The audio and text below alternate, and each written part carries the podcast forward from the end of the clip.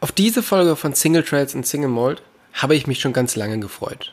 Und zwar unterhalte ich mich mit jemandem, der eigentlich schon von Anfang an auf meiner Liste stand, an Leuten, die ich unbedingt für einen Podcast interviewen möchte. Leider hat es tatsächlich relativ lange gedauert, bis wir es wirklich geschafft haben, uns zusammenzusetzen. Es liegt daran, dass Jan Salawitz, Marketingmanager von Evoc, eigentlich die ganze Zeit immer nur unterwegs ist und durch die Welt reist. Aber beim Bike Festival in Riva haben wir es geschafft, uns zusammenzusetzen. Und zwar ganz klassisch bei mir in meinem Wohnmobil. Wir haben uns darüber unterhalten, wie sich sein Job verändert hat und was ihn antreibt, immer wieder alles zu geben für den Sport.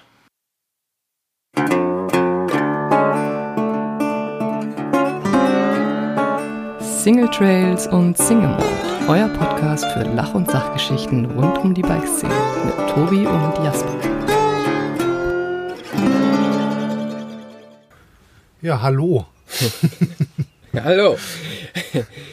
ähm, Jan, du bist früher zusammen mit Holger um die Welt gereist. Bist Snowboard gefahren, bist Bike gefahren, hast total viele interessante Länder bereist. Und wie bist du dann zu Evoc gekommen? Ja, das war, äh, es war eine automatische Entwicklung. Also wir haben uns getroffen, Holger und ich, auf einem Lawinenseminar, weil wir beide waren Snowboardlehrer und haben so ein Fortbildungsding gemacht und waren so ungefähr die einzigen Snowboarder da. Dementsprechend kommt man natürlich ins Gespräch, man nur Skifahrer. Und haben dann relativ schnell festgestellt, dass wir wirklich gemeinsam die gleichen Interessen haben, was einfach das Reisen angeht. Und ähm, der Anlass ist natürlich immer auch ein Grund, um irgendwo hinzufahren. Wir sind jetzt nicht so die Pauschaltouristen, die sagen, ich fahre nach Malle, weil ich da was trinken will, sondern ähm, wir hatten halt Snowboards und Mountainbikes. Also erst haben wir uns über Snowboard kennengelernt und dann einfach mal geguckt, wo kann man denn sonst noch snowboarden? Wann, wann war das so ungefähr? Ja. Das war, haben wir jetzt neulich mal festgestellt, 99 haben wir uns kennengelernt. Also her, ja. 20, 20-jähriges haben wir. ja. Und der Holger, der ist vielleicht so ein bisschen mehr der Profi, der war ja auch Profi, lange Jahre. Und der kam dann immer gleich mit total verrückten Konzepten. Zum Beispiel, wir fahren jetzt nach Kamtschatka. Das ist heute relativ äh, normal, würde ich mal sagen, war damals fast nicht machbar mit Visa und Zeug. Wäre ich gern mit.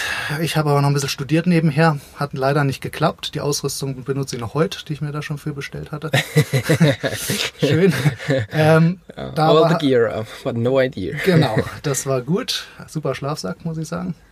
Ähm, aber dann war wirklich äh, die Lust da und das, was wir dann als nächstes gemacht haben, ähm, war, was war das eigentlich? Womit haben wir angefangen? Gute Frage. Was war unser erster Trip? Der herausragendste äh, gleich am Anfang war wirklich äh, in Iran zu fahren. Ähm, Das war gleich schon einer der ersten, der ersten war, Trips. Genau, war einer der ersten Trips, wo es hieß, du, wie sieht's aus? Ähm, Im Iran, da gibt's hier Riesenberge, wusste ich bis zu dem Zeitpunkt auch nicht. Ähm, er hat da so einen, so einen, so einen äh, Mountain äh, Guide da, so einen, so einen Bergführer kennengelernt. Der hat gesagt, es wäre super zum Mountainbiken. Kommst mit. Kommt noch ein anderer Freund mit und dann nehmen wir noch einen Fotografen mit, weil wenn man da mal hinfährt, dann muss man das ja darstellen. Und äh, das haben wir dann gemacht.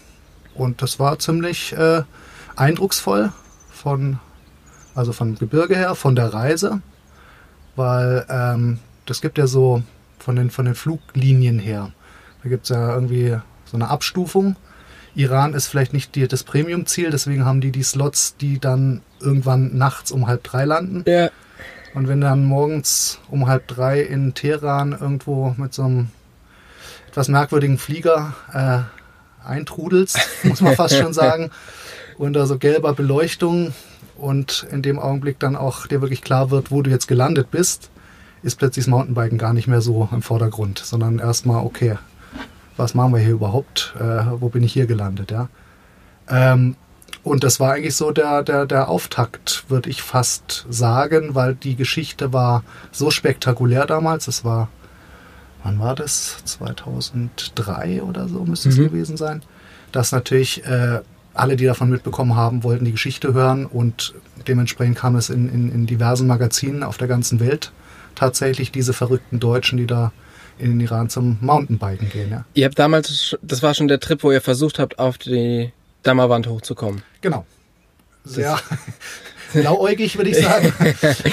also wir hatten, wie gesagt, einen, einen, Bergführer. Das war auch ein Bergführer. Also der hatte mit Mountainbiken auch nichts zu tun. Ja. Der hatte übrigens auch gar kein Fahrrad dabei. Der ist okay. alles zu Fuß gegangen. Die 40, 45 Kilometer am Tag. Ja. Und dann meinte er irgendwann, ähm, das da drüben ist übrigens hier äh, der höchste Berg vom Iran. Das ist der Mount Damavand. Der sah von Weitem gar nicht so hoch aus. Können wir da nicht auch hoch? Doch, können wir, können wir machen. Ähm, genau, dann sind wir irgendwie am Montag dahin bis zum ersten Camp. Am Dienstag sind wir dann noch ein Stückchen weiter hoch und wollten am Mittwoch dann auf dem Gipfel. Ding ist, der ist halt fast 6000 Meter hoch. Ja. Und das machst halt nicht so einfach ohne Akklimatisierung. Und wir haben so eine fleißig mit unseren Rädern hochgedackelt. und von der Gruppe sind dann bis auf einen alle wirklich schwer höhenkrank geworden. Und das war dann auch plötzlich gar nicht mehr so lustig. Und dann sind wir halt nach drei Viertel wieder umgekehrt. Ja. Leider muss ich sagen, weil ähm, man kann diesen Berg tatsächlich mit einem Mountainbike befahren. Man muss natürlich hochtragen, aber ja. da gibt es einen Trail, den du vom Gipfel bis runterfahren kannst. Es haben ja mittlerweile schon mehrere Teams versucht. Ich glaube, es hat aber bis jetzt immer noch niemand geschafft, wirklich auf dem Gipfel mit dem Rad zu sein. Doch ein Einradfahrer. Okay, ja, vielleicht liegt es am zweiten Rad. Ja, genau. Ja. Vielleicht liegt es am zweiten Rad. Also, äh, ist der Hammer. Das ist äh, vor allen Dingen der, der Mount Totschal, so heißt der.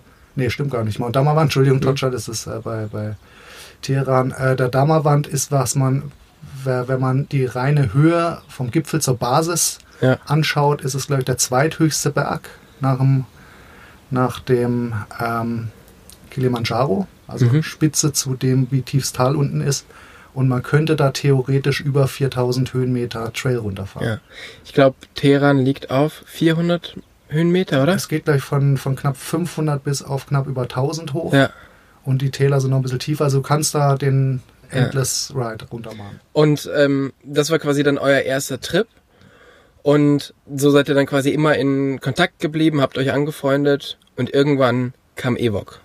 Ähm, nein, nicht ganz. Also wir haben ähm, uns dann wirklich angefreundet. Ich bin dann irgendwann nach München gezogen. Und der Holger hat zu Ich glaube, wir machen mal hier so ein, ein Fenster auf, oder? Ja. Wir haben ein, bisschen, ein kleines bisschen Luftproblem hier. Hier im Süden Italiens, da ist im Das Wetter draußen ist zwar gar nicht so gut, aber hier drinnen ist es trotzdem wird, mega warm. Genau, es wird warm. So. Ähm, Nee, das ging dann tatsächlich wirklich über München. Wir haben zusammen ein, ein Lawinenprojekt äh, gemacht, Powder Guide. Da war ich für die Umsetzung von, von äh, Online-Geschichten zuständig. Also wie stellt man in dem damals noch recht neuen Internet äh, ja, Avalanche Awareness, also Lawinen-Vorsichtsmaßnahmen da. Und das habe ich beim Holger im Büro gemacht. Der hat nämlich zu der Zeit eine Snowboard-Firma gemacht. Dann mhm. irgendwann festgestellt, er braucht vielleicht noch jemanden, der dieses Marketing da für ihn macht. Das habe ich dann übernommen und dann sind wir tatsächlich äh, in der Mission von äh, Fanatic war das, also eine Snowboard-Firma, sehr viel nach äh, Japan, weil das war der einzige Markt, wo es wirklich gut funktioniert hat. Ja. Was natürlich super ist. Ja. Kann man selber mal schön fahren. Kann man selber schön fahren und das haben wir dann einfach kombiniert, mussten auf eine Messe und dann, äh, klar, wenn man mal drüben ist, dann geht man natürlich im Winter da nach Hokkaido auf die Nordinsel. Ja. Und haben da auch wirklich äh, geguckt, wo kann man fahren. Es war auch zu der Zeit noch nicht so weit verbreitet so wie es heute ist. Mhm. Und da haben wir einfach gemerkt, wir, wir harmonieren da einfach wirklich äh, sehr gut auf Reisen. Vielleicht harmonieren wir sogar auf Reisen besser als im Büro. ist tatsächlich so. Und ähm, nee, wie ging es mit Evok los? Ähm, das war wirklich aus eine automatische Entwicklung aus dem Bedarf. Also wir haben, wir mussten ja äh, äh, Mountainbikes mitnehmen und wir waren oft an Orten, wo man sagt, da gibt es jetzt keine äh, Bergrettung hat natürlich Helm dabei, Protektoren. Gab es übrigens auch zu der Zeit noch nicht so wie mhm. heute. Wir haben dann äh, beim, im, im Gotcha-Sport, also Paintball, haben wir gesehen, die haben Protektoren, die sind weich Ach. und haben Schutz, ja. Weil Echt? es gab nur diese Downhill-Geschichte. Ja. ja. Und deswegen haben wir uns diese sauhässlichen äh, Paintball-Schoner gekauft zum Mountainbiken, weil wir einfach halt, wir sind ja hochgefahren auch. Also ja. wir sind wirklich weite Strecken ins Gebirge und wollten, natürlich hast du einen Helm auf, hast dann deine Schoner an Ellbogen und und äh, Knien. Aber wir hatten halt immer Schiss, dass man irgendwann mal wirklich auf den Rücken kracht und dann äh, ist doof. Und das ist im Snowboard, das ist im Holger tatsächlich passiert bei einem Fotoshooting und daraufhin hat er dann angefangen, einen äh, Rückenprotektor in den Rucksack einzubauen. Mhm. Und das waren dann im Prinzip die zwei Sachen, die wir für uns gemacht haben. Eine Tasche für das Mountainbike, um es wo, wohin auch immer zu transportieren zu können und den, den Rückenschutz-Rucksack äh, für Snowboard, der auch beim Mountainbiken funktioniert. Ja. So. Haben aber Snowboards gemacht. Das war Okay. unser Haupt, Hauptanliegen. Und dann war halt wirklich, waren, natürlich kommt noch immer jemand mit und der Kumpel, der hat dann von dem gehört und sagt, Mensch, kannst du mir nicht auch mal so eine Tasche äh, äh, mitmachen? Und dann haben wir plötzlich äh, fünf gemacht, dann haben wir irgendwann zehn gemacht äh, und dann haben wir irgendwann den Bernd besucht. Der hat nämlich zu der Zeit in Hongkong gewohnt. Bernd war ein Freund vom Holger und der hat äh, in einem ganz anderen Geschäftsbereich gearbeitet. War aber eine super Station, weil wir nämlich nach Nordthailand sind, um da zu gucken, wie man da Mountainbiken kann. Das war auch, ja, auch Mitte der, der 2000er. Und ähm, das war auch lustig. Wir dachten, oh je, jetzt gehen wir da hin. Das ist so ein bisschen zweite Welt und wir kommen da mit unserem teuren Zeug an und ja, haben uns nicht so ganz gut gefühlt, kamen dann in Chiang Mai an, waren die, die die billigsten Räder hatten, ähm, auch die, die am schlechtesten fuhren, weil das war da schon total entwickelt. Echt? Ja, weil die Hongkonger Geschäftsleute haben das schon vor Jahren entdeckt und hatten da schon ein Trailparadies äh, quasi aufgebaut. Am Doi Su Tep heißt der Berg, direkt in Stadtnähe mit schei- organisiertem Shuttle. äh, 15 Trails gingen da runter und wir dachten, jetzt kommen hier die, die Entdecker aus Europa und zeigen denen mal, was Mountainbiken ist. Mm, Pustekuchen. war Das. Gegenteil. Ja. Genau, und dann war Bernd äh, da und weil er uns in Hongkong äh, hat in seiner Wohnung hat wohnen lassen, als wir da hin sind, haben wir uns natürlich Hongkong auch noch angeschaut. Auch sehr geil zum Mountainbiken übrigens, kann man extrem empfehlen. Gibt es auch eine echt eine coole Community. Und äh, dem haben wir dann natürlich äh, so ein Bikeback als Dank dagelassen. Und dass der da halt mit nach Chiang Mai fliegen kann. Und dann hat er sein Rad, weil es auch so ähnlich faul ist wie wir, sein Rad immer in diesem Bikeback gehabt, unter anderem auch als er es zum Service gebracht hat in seinen Bikeshop, Flying Ball, ein legendärer Bikeshop von Mr. Lee. Und Mr. Lee hat natürlich gern Service gemacht äh, an dem Rad, war aber viel mehr an der Biketasche interessiert. Und meinte, wo kommt denn das geile Teil her? Und dann meinte der Bernd, ja, das macht der Holger. Aha, wer ist der Holger? Ja, kann ich da was bestellen? Ja, okay, kannst du machen. Wie viel brauchst du denn? Also mindestens 50. So, genau. Und dann, das war so ein bisschen der Startschuss, wo man sagt, okay, da gibt es einen Laden in Hongkong, der 50 äh, Bikebags braucht. Wie sieht es dann im Rest der Welt aus? Und dann haben Holger und Bernd zusammen äh, halt eine Firma gegründet, um so, so einen Auftrag überhaupt zu, zu Ja. erledigen. Und äh, ich habe das so, ich hatte ja verschiedene äh, Kunden quasi als Marketingberater zu der Zeit und habe dann äh, gesagt, ja gut, aber müssen wir ein bisschen, mm, das muss ein bisschen nach was aussehen, ja. Und wir brauchen vielleicht eine Website. Einfach mal um die Produkte zu zeigen, die drei, die wir da hatten zu der Zeit. Also dann gab es quasi auch schon den Rucksack. Genau, Protektor-Rucksack Es gab die Bike-Tasche, den Bike Travel Bag. und noch einen Rucksack für den Winter. Ah ja, okay. Und eigentlich, wenn man genau nimmt, war immer noch eine Reisetasche dabei, weil man Ja. muss natürlich das Zeug mitnehmen. Das Ja. hatten, wir, hatten wir auch. Dann waren es eigentlich diese vier Produkte, die halt irgendwie mal im Netz dargestellt wurden, unter einem anderen Namen damals noch, muss man, muss man auch sagen. Das war aber eigentlich ein Logo, was wir mal von der Snowboard-Firma, für die Snowboard-Firma mal entwickelt hatten. Und kaum hatten wir das Gewerbe oder hatten Bernd und Holger das Gewerbe angemeldet, kam auch schon ein Fax von einer Schweizer Firma, die gesagt hat, das ist schön, dass ihr diesen schönen Namen für euch ausgeguckt habt, das ist aber unser. Ah nein. Hm. Kenn ich. ähm, kostet auch Strafe. Dann haben wir zum Glück nachweisen können, dass wir noch gar nicht im Markt sind. Das Ja. war trotzdem eigentlich der Killer für so eine junge Firma. Ja. War aber für jetzt in der Rücksicht äh, äh, wirklich Gold wert, weil wir gezwungen waren, einen neuen Namen zu erfinden. Und äh, haben uns die große Herausforderung gestellt, einen Namen zu erfinden, der mit einem C aufhört, weil der vorherige Name hatte ein C mit einem Stern im Logo und das fanden wir so gut. Das Mhm. wollten wir unbedingt behalten.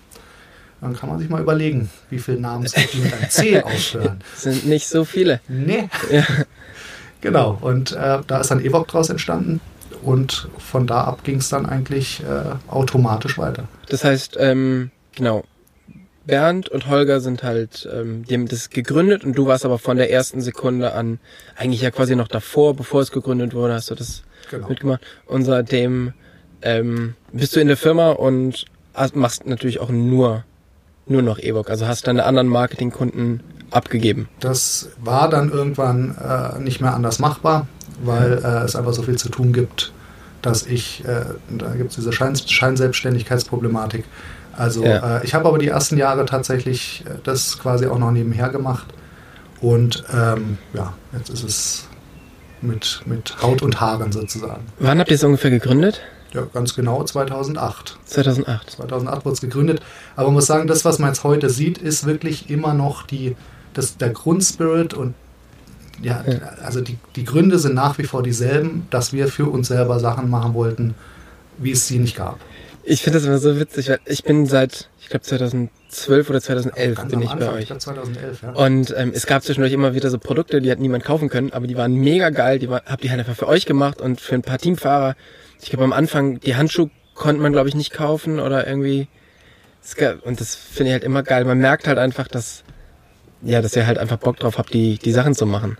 Das ist ja genau der, der Punkt. Also da, vielleicht muss man das noch äh, dazu bringen, wenn man eine Firma gründet. Also ich habe es, wie gesagt, ich habe es mit Holger vorher gelebt schon. Der Bernd ist auch immer begeisterter Sportler gewesen, war auch schon vor Evok, war der bei Trips dabei in Usbekistan zum Snowboardfahren zum Beispiel. Kam der Bernd, der kam einfach hinterher und klar, wir gehen dahin, das machen wir. Also der Spirit ist, ist einfach da.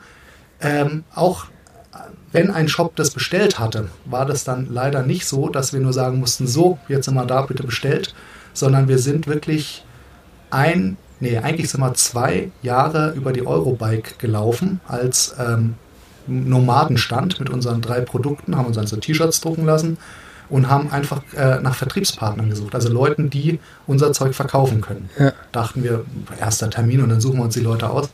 Nee, war nicht so. Äh, es war eher so, coole Idee, Jungs. Äh, das Konzept ist super natürlich, aber mit dem Fahrrad verreisen, das macht keiner. Du kannst ja dein Rad, du, das ist, geht doch kaputt. Äh, das ist ein Riesenrisiko, das kostet, das ist aufwendig. Es gibt so viele Vermieter auf der ganzen Welt. Wir glauben, der Trend geht dahin, dass die Leute irgendwo hinfliegen und sich da ein tolles Bike leihen. Und Protector Rucksack auch ein super, super Konzept, aber so extrem fährt er keiner Mountainbike. So, das waren, waren die Antworten. Das haben wir zwei Jahre lang wirklich wie, also wie saures Bier da versucht irgendwie anzupreisen. Äh, alle fanden uns gut, aber uns sich committen wollte keiner. Ja.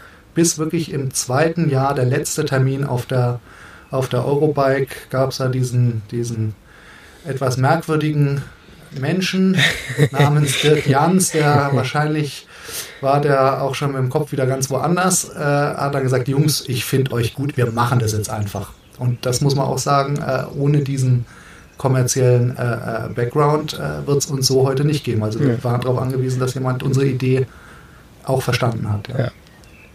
Dirk hat ja schon damals, war einer der ersten, der überhaupt Mountainbikes, glaube ich, nach Deutschland importiert hat, hat Rocky Mountain in Deutschland aufgebaut und macht halt jetzt eben euch, macht halt ganz viele andere coole Marken und ist halt wirklich da, so, ja, einfach so jemand, der weiterdenkt. Genau. Der, der auch schon früher einfach weitergedacht hat und äh, oft die, die richtigen Schlüsse gezogen hat. Ja, also es geht immer um irgendwie um ein Stück weit um eine, eine Vision und um Sachen vielleicht ein bisschen anders zu machen. Und ich glaube, das machen wir heute nach wie vor. Also wir machen keine Kompromisse, wenn auch wenn der Vertrieb sagt, Mensch, Jungs, das ist viel zu teuer, was ihr da macht, dann sagen wir, nee, aber das muss so sein. Das ist, Produkt muss aus dem Material sein, das muss die Funktion haben und vertraut uns. Wir wissen, was wir tun. Ja?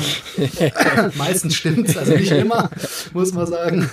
Aber ähm, ja, also wir sind jetzt zehn Jahre alt, haben 100 Produkte und ähm, genau, es Ja. macht, macht Spaß. Jetzt kümmerst du dich um das komplette Marketing ähm, im Skibereich, im oder im, im, im Snow-Bereich, im Bike-Bereich, im Fotobereich, das macht er mittlerweile auch, und im Travel-Bereich. Machst du das komplett alleine? Na, ich mache das natürlich inzwischen glücklicherweise nicht alleine. Ich habe ein wirklich gutes Team hinter mir. Ähm, allerdings natürlich, äh, wir sind eine kleine Firma, da kannst du nicht alles planen. Also es geht sehr viel nach dem Grundgefühl, dieses Grundrauschen, was Evok ausmacht. Das ist mein Job hauptsächlich, dass ich einfach versuche herauszufinden, was, was ist möglich, was ist nicht möglich, wer wären die richtigen Leute dafür. Also Leute im Sinne von, wie könnte man es vertreiben, Leute, wer wären die richtigen Testimonials dafür, Athleten mit den Magazinen, auch da haben wir natürlich jetzt eine PR-Unterstützung, aber auch äh, nach innen rein, dass jeder, also das ist, glaube ich, das, das Erfolgsgeheimnis. Wir sind so unterschiedliche Charaktere. Natürlich, es gehört dem äh, Holger und Bernd, aber ich habe da völlig, völlig freie Hand und genieße da ein Riesenvertrauen Ja.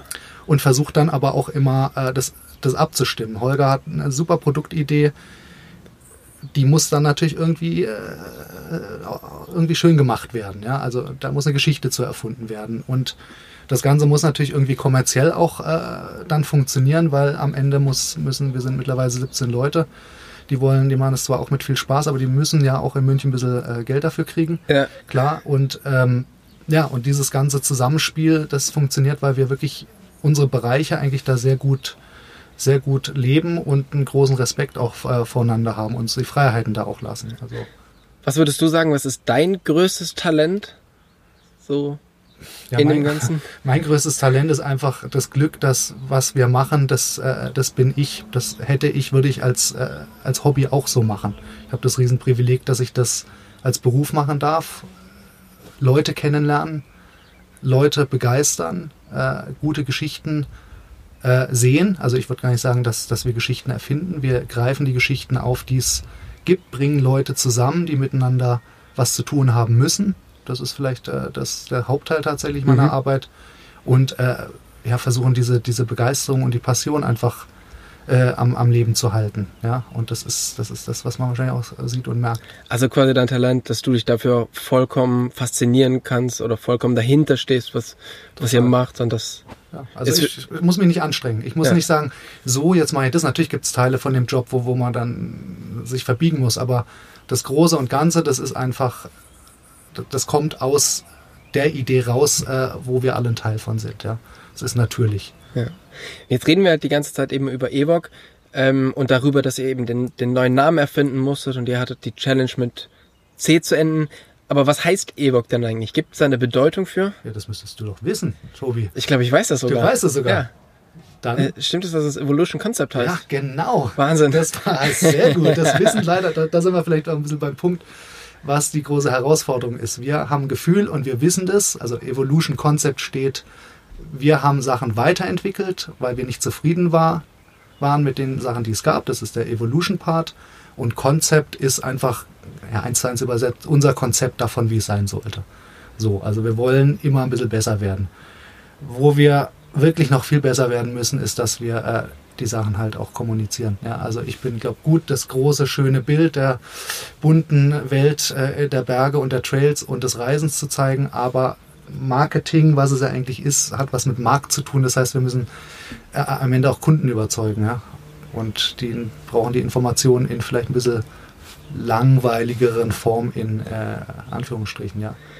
Jetzt ähm, ist es, wie du schon gesagt hast, es wird immer mehr und du bist halt irgendwie ständig on fire. Jetzt gerade klingelt auch dein Telefon und tausend Leute wollen dich irgendwie ähm, erreichen und immer, auch wir haben, du warst eigentlich so mein, mein erster ähm, Kandidat für den Podcast und jetzt sind wir irgendwie bei Folge 15 oder 16 oder so. Warte, das kam mir vor wie Tage. Und es hat sich einfach, du bist halt super schwer zu erreichen, beziehungsweise bist halt immer überall unterwegs und ähm, schaffst du es denn bei der ganzen Reiserei und bei allem, was du so machst, schaffst du es da selber noch Rad zu fahren?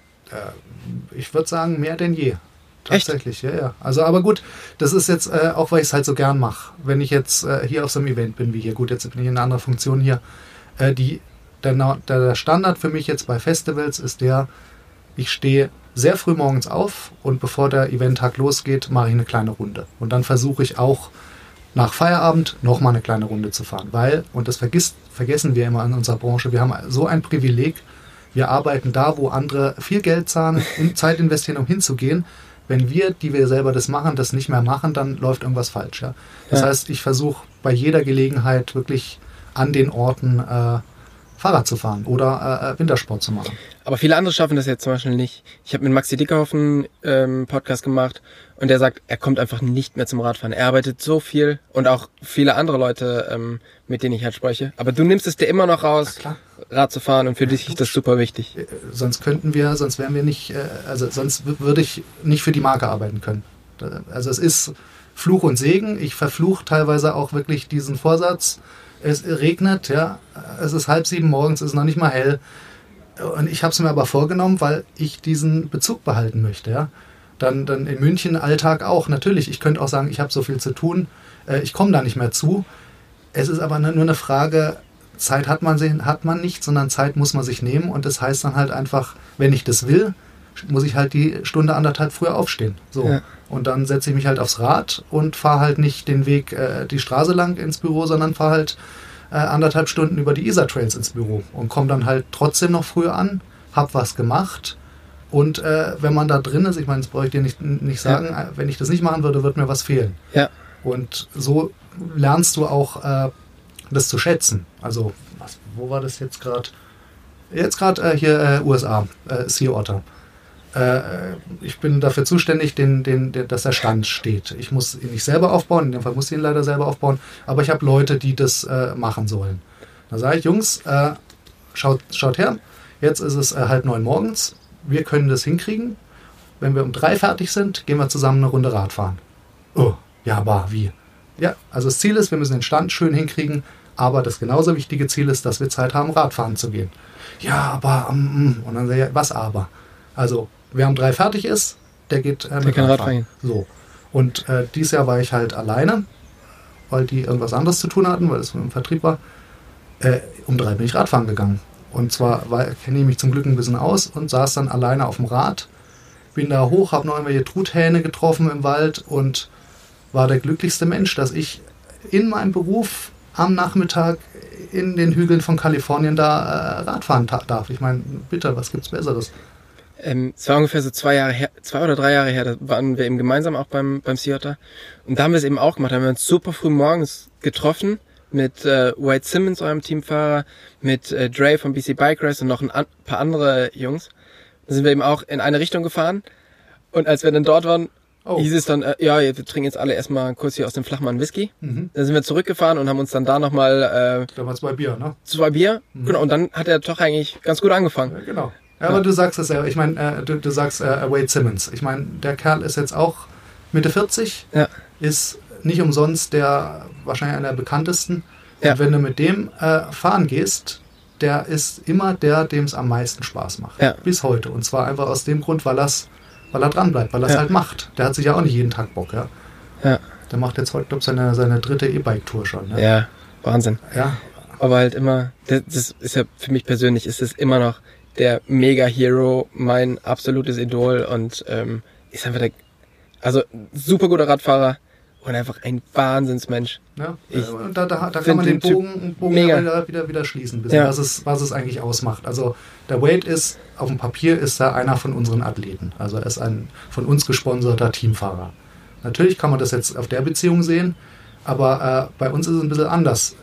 Wir gehen, ich muss äh, nach Kanada zum Beispiel irgendwas machen und ich schreibe dem Wade vorher eine SMS, dann sagt er, boah, sau cool, vielleicht versuchst du es, wenn du landest, dein Rad möglichst schnell zusammenzubauen, weil dann gehen wir einfach noch eine Runde fahren. So, ich meine, Ja. dann kannst du ja nicht Nein sagen. Ja. Und deswegen ist es dann nicht nur ein, ein Athlet und Teil des, äh, des Business, sondern das ist eher jemand, der, der, das geht schon in die Freundschaftsrichtung, Ja. wo man einfach das Gleiche lebt und will. Und da, das ist wieder der, der, der Grund, warum wir so glücklich sein können, in, der, in dieser Branche zu arbeiten. Ja? Ja, ich meine, ihr habt natürlich auch wahnsinns Teamfahrer um euch herum. Die, da habt ihr schon echt ein, eine gute, gute Wahl getroffen. Und haben wir ja nicht das, äh, ge- gewählt. Die kam ja Die äh, kam zu uns. Ja. Genau, weil wir waren, wir haben irgendwas dargestellt, was Leute, die das genauso gern machen, verstehen und wollen. ja. Ja. Jetzt sagst du schon, äh, Wade ist gerade auf der dritten E-Bike-Tour. Ähm, was hältst du von E-Bikes? Für mich persönlich Ja, Für, für mich persönlich kommt es äh, nicht in Frage aktuell, weil ich, äh, wenn ich fahre, dann möchte ich mich so viel wie möglich bewegen. Das Konzept E-Bike finde ich Hammer, mega, ist die Zukunft garantiert, weil ja, du kommst an, an Orte, die du, an die du nicht drankommst.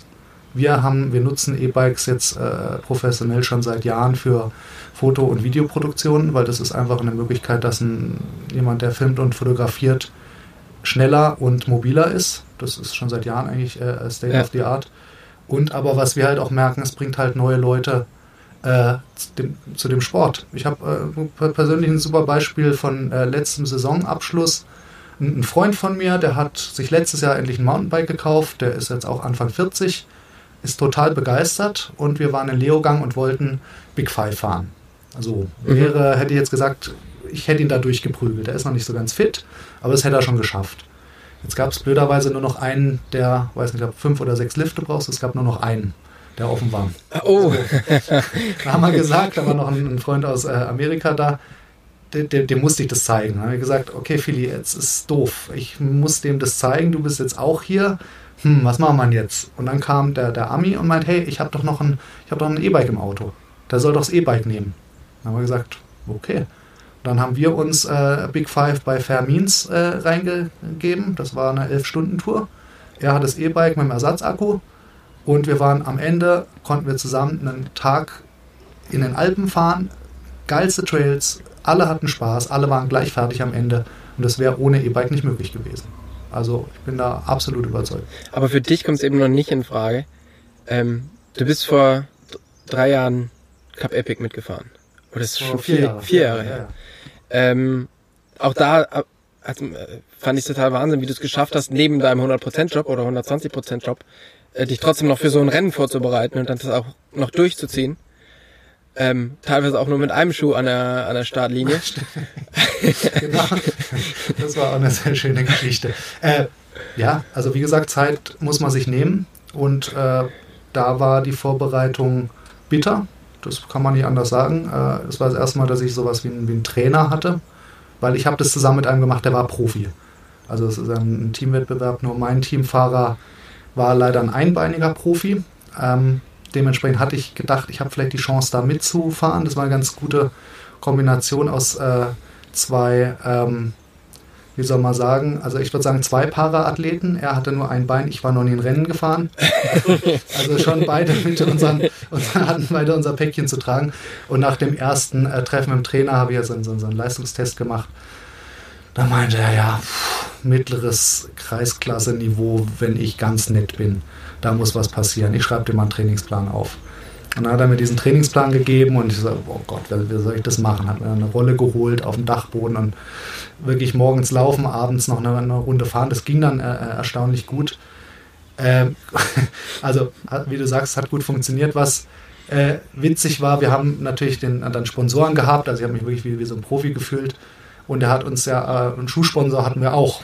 Und ähm, der Tino, mein, mein Teamfahrer, äh, die, die, mein, mein Part, Teampartner, ähm, war dann dafür zuständig, dass er, äh, dass die Flaschen da sind, dass die Schuhe da sind, dass die Helme da sind. Also wir hatten die Zuständigkeiten so ein bisschen aufgeteilt.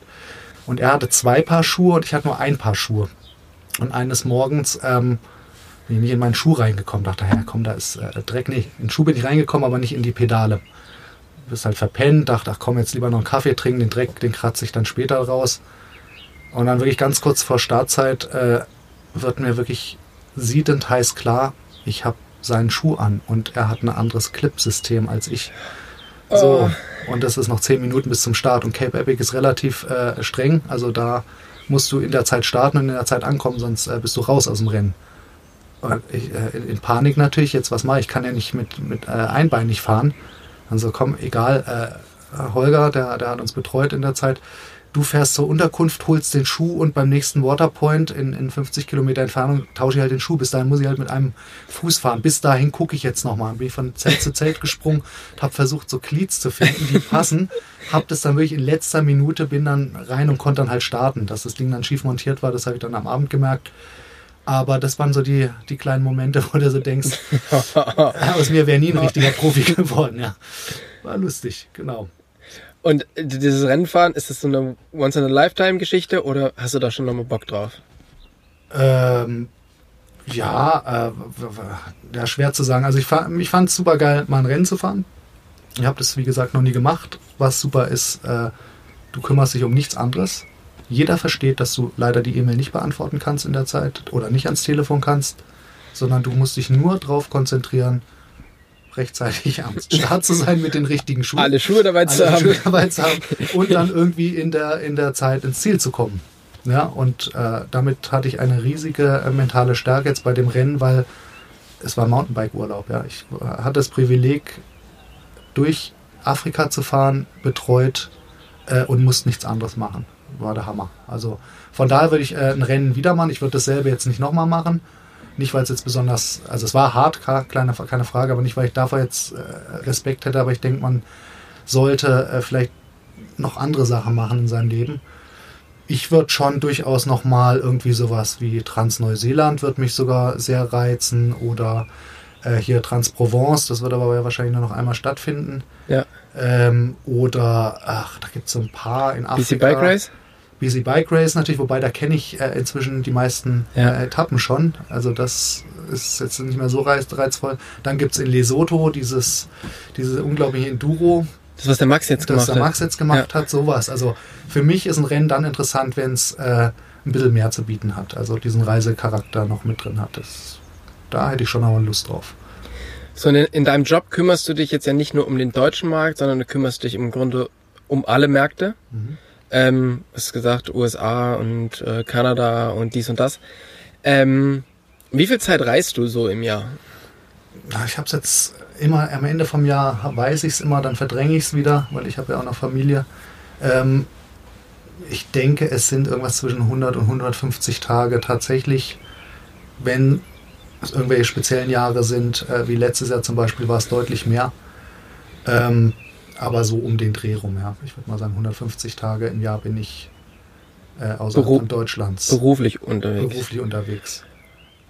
Das ist schon mal einfach die Hälfte des Jahres. Ungefähr, ja. Ähm, ist es dann so, wenn du nach Hause kommst und hast mal wirklich Urlaub, ähm, hängt sich dann bei dir daheim in die Hängematte oder geht's dann halt auch irgendwo nach hin und du reist weiter weg? Äh, so und so. Also ich habe eine, eine Tochter, die ist jetzt zehn. Die hat da natürlich, äh, sieht mich immer nur, wenn ich da bin. Das heißt, ich komme von irgendeinem teilweise anspruchsvollen Trip zurück, wo wir vielleicht noch irgendwie ein Shooting gemacht haben oder so.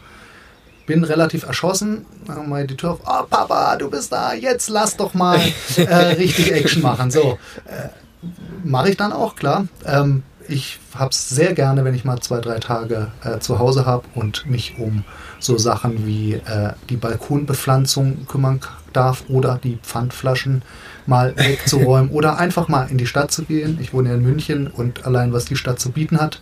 Letztes Jahr hatte ich zwei Tage mal frei, ich weiß gar nicht warum, und war in der Stadt und das war der Hammer. Also einfach mal die Stadt kennenzulernen, in einen Café zu setzen, nichts zu machen und ja, super gut.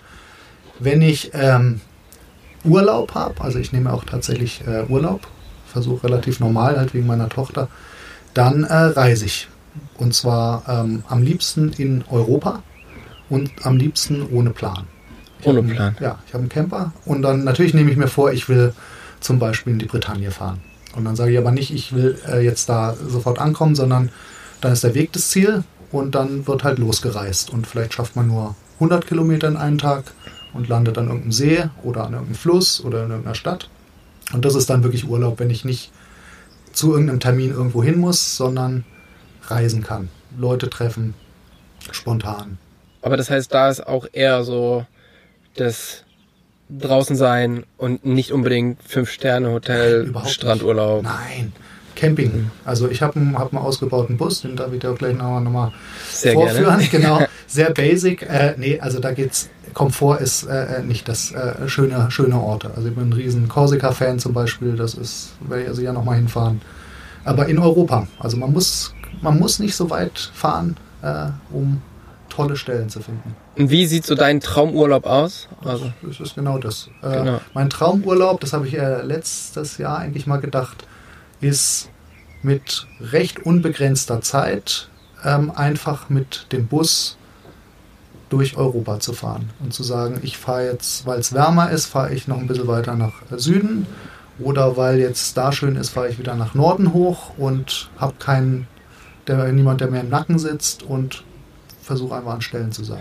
das ist so ein bisschen, weil dein Leben ja so auch mit den Terminen und mit dem ganzen Stress sehr, durchgetaktet ist, dass du versuchst in deinem Urlaub so genau den, das Gegensätzliche zu machen. Also bloß keine, Genau. kein Stress mit dem Hotel oder einfach, wenn du da halt nicht ankommst, dann kommst du nicht an. Genau. Und ich gehe auch dann nicht ins Telefon im Urlaub Ja. und mache auch keine Mails, wenn sich äh, irgendwie vermeiden lässt. Das ist und, mir schon mal aufgefallen, ja. ja, mache ich aber nicht. äh, weil das ist dann, weil sonst äh, funktioniert das nicht mit dem vielen unterwegs sein. Ich nehme auch äh, meine Sportgeräte bleiben zu Hause. Also die kommen nicht mit in Urlaub, bis Ah, okay. auf, jetzt habe ich mir äh, angewöhnt, so ein Fahrrad zum Brötchen holen, habe ich es genannt. Das ist inzwischen doch ein recht gut ausgestattetes Crossrad, mit dem man zur Not dann auch mal die Rennradrunde oder auf den Berg da hochfahren könnte, wenn man denn wollte. Aber äh, also das, diese ganze Bike-Geschichte spielt keine Ah, Rolle im okay. Urlaub. Nee, das machen wir nicht. Das ist auch interessant. Ja.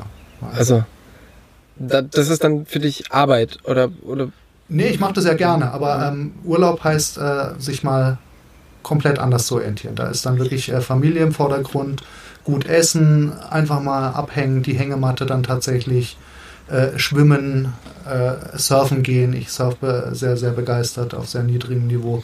Das ist so mein Hobby. Ja, da will ich nie, nie mir was drauf einbilden oder irgendwelche Fotos von machen oder äh, das versuchen zu äh, irgendwie als Beruf zu machen, sondern ja, die Freiheit braucht man, glaube ich, noch ein Stück weit. Von allen den ganzen Ländern, die du jetzt gesehen hast, was war bis jetzt so der, der spannendste Trip oder das spannendste Land? Puh, das ist schwer zu sagen, weil wirklich jedes Land hat seinen ganz eigenen Charakter. Also besonders eindrucksvoll war natürlich äh, der Iran-Trip, also vielleicht auch, weil es einer der ersten war, aber auch äh, von der Gastfreundschaft her und de, der Unterschied, wie ein Land in den Medien dargestellt wird, also auch in den freien Medien und wie es dann tatsächlich vor Ort ist. Das ging da sehr weit auseinander ich bin im Augenblick sehr, sehr, sehr beeindruckt von äh, Amerika. Also das darf man heutzutage Echt? kaum laut, laut sagen, ja. Aber äh, die Landschaften sind unfassbar. Das ist wirklich das Land der Superlative auch in, in Hinblick auf Schönheit. Auch die Menschen, die ich da treffe, diese Begeisterung, äh, bin ich schon Fan, muss ich, muss ich ehrlich sagen. Also da schon Usbekistan, aber als Kontrast dann war auch der Wahnsinn völlig verrückt, unfassbare Berge, nichts ist planbar. Also es ist schwer zu sagen. Ich würde jetzt nicht sagen, dass ich ein Lieblingsland habe. Und was ist so das Land, wo du unbedingt gerne mal hin würdest? Äh, ich würde ganz, äh, würde unbedingt gerne mal nach Neuseeland. Das habe ich bis heute noch nicht geschafft. Ah, okay. Ja, also das will ich unbedingt gerne mal äh, in seiner ganzen Facette. Da würde ich auch das Rad mitnehmen. Das ja auch, gilt ja auch so als das Land der Superlativen irgendwie mit ähm, wahnsinnigen, wahnsinniger Natur, hohe Berge, allem. Also ja, muss, wobei ich habe auch gehört, das ist ja wie bei uns. Gab es auch schon Stimmen, nee, da brauchst du nicht hin. Das ist war, wie war, bei uns. War es nicht so, dass der, der Milka-Werbespot mit der lilanen Kuh in den neuseeländischen Alpen gedreht wurde, weil die mehr aussehen wie die richtigen Alpen? Das könnte ich mir gut vorstellen, genau. Das Klischee ist da. Äh, äh, trotz, trotz allem, ich möchte da einfach unbedingt mal hin, einfach um da gewesen zu sein, ja. ja. Und ähm, wenn du eben die ganzen Leute kennenlernst und so, aber natürlich, wenn man nach Hause kommt, dann ist ja eben, ist ja eben Deutschland da und das ist das, wo, wo du lebst. Ähm, hat sich deine Sicht auf Deutschland so ein bisschen verändert, dadurch, dass du halt so viel unterwegs bist? Ja, total, natürlich, klar. Also man kann, man, man, man wird sehr viel äh, selbst ironischer vielleicht, also The German, ja, wie jetzt viele immer sagen. Also man, man merkt schon, dass äh, die Deutschen so eine gewisse ähm, Verbissenheit und das muss jetzt aber funktionieren und das wird, also es wird oft ein bisschen vergessen, dass man ja auch Spaß haben kann bei Sachen. Es wird gerne eher mal erstmal gesagt, warum was nicht gut ist. Es wird gerne erstmal gemeckert. Oh, das ist ja, also ich bin sicher, dass du das machen willst. Also ich habe gehört, das ist gar nicht so gut. Woher weißt du das? Also das ist schon so ein bisschen, äh, wo du denkst, wir könnten so viel leicht haben. Uns geht so fantastisch. Das Land ist wunderschön eigentlich, aber ja, lass doch den Gartenzwerg mal im, im Dorf, ja. also muss man einfach mal sagen. Okay. Und äh, aber gibt es denn ein Land, wo du zum Beispiel auch mal gerne hinziehen würdest oder wo du gerne ja mal wohnen würdest für eine Zeit?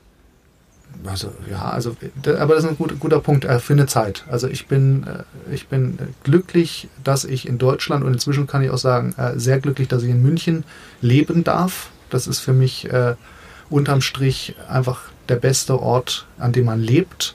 Für eine Zeit würde ich sau gerne mal, ich würde auch nach Tokio gehen, äh, vielleicht mal in den USA eine Weile leben, würde aber auch nach Russland mal gehen also wenn sich die Chance äh, ergibt, dann kann man mich durchaus mal für ein paar Jahre woanders antreffen. Aber jetzt, wie gesagt, ich habe Familie, ich habe eine Tochter und ähm, das ist vielleicht das Hauptkriterium. Ich kann meine Tochter morgens alleine zur U-Bahn schicken in der fünften Klasse und sie fährt alleine durch die Stadt, kommt alleine zurück. Ich muss mir keine echten Sorgen machen. Und das ist, äh, wenn man das mal als Kriterium nimmt, für Lebensqualität, das gibt's fast nirgends auf der ganzen Welt. Ja, das schaut halt in Ja. rund um LA schon mal ein bisschen anders Also aus. da hätte ich meine Probleme. Auch in Ja. Moskau vielleicht Ja. nicht und in Sao Paulo würde ich das vielleicht auch nicht machen, das kleine Mädchen. Vielleicht gibt es ja irgendwann mal ein E-Book-Außenbüro in Ostsibirien. Da soll es auch relativ sicher sein, weil da ist ja niemand. genau, da, da, gut, aber dann gibt's dann muss er wieder ein Gewehr mitnehmen wegen der, Wegen der Bären. wegen der Beere. Genau. Nein, also uns geht schon gut und ich bin äh, wirklich glücklich äh, da, wo, wo, wo ich jetzt wohne und äh, hat auch einen tollen Flughafen. Man ist sehr schnell woanders. Ja. man dauert, es dauert einfach nur viel zu lange, bis man dort ist. Ja, genau. Aus München. Ja. Ja. Hätte der Stoiber doch damals seinen Transrapid gebaut, Hätte er den hätte er am Bahnhof direkt ins Flugzeug in den Bahnhof einsteigen einsteigen, können. Ja, Und dann verrückt. zehn Minuten später. Genau. Zum Schluss habe ich noch ähm, drei Sätze, die du bitte vervollständigst. Und zwar, mein größter Erfolg ist, Dass ich das, was ich gerne mache, äh, zu meinem Beruf machen konnte.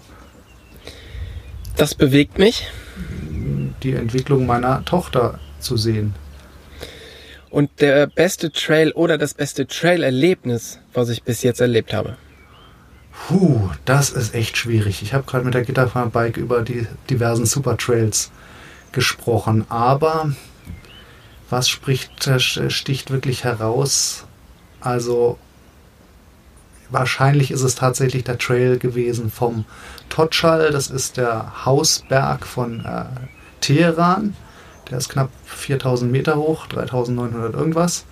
Und da gibt es wirklich durchgehend einen Single Trail über, ich glaube, es sind 45 Kilometer im weiten Bogen um die Berge rum, immer mit dem perfekten Gefälle äh, runter. Und der endet kurz vor der Stadt an einem Fluss, wo sie über den Fluss so Balkone und Galerien gebaut haben, wo man wirklich auf Teppichen sitzt, sich das Fleisch braten lässt, dazu an einer Wasserpfeife zieht und einen schönen äh, heißen Tee aus der Tasse trinkt. Und dieses Gesamterlebnis ist wahrscheinlich schon das, was das Beste sein kann. Ja. Das hört sich sehr, sehr gut an. Super, kann ich nur empfehlen.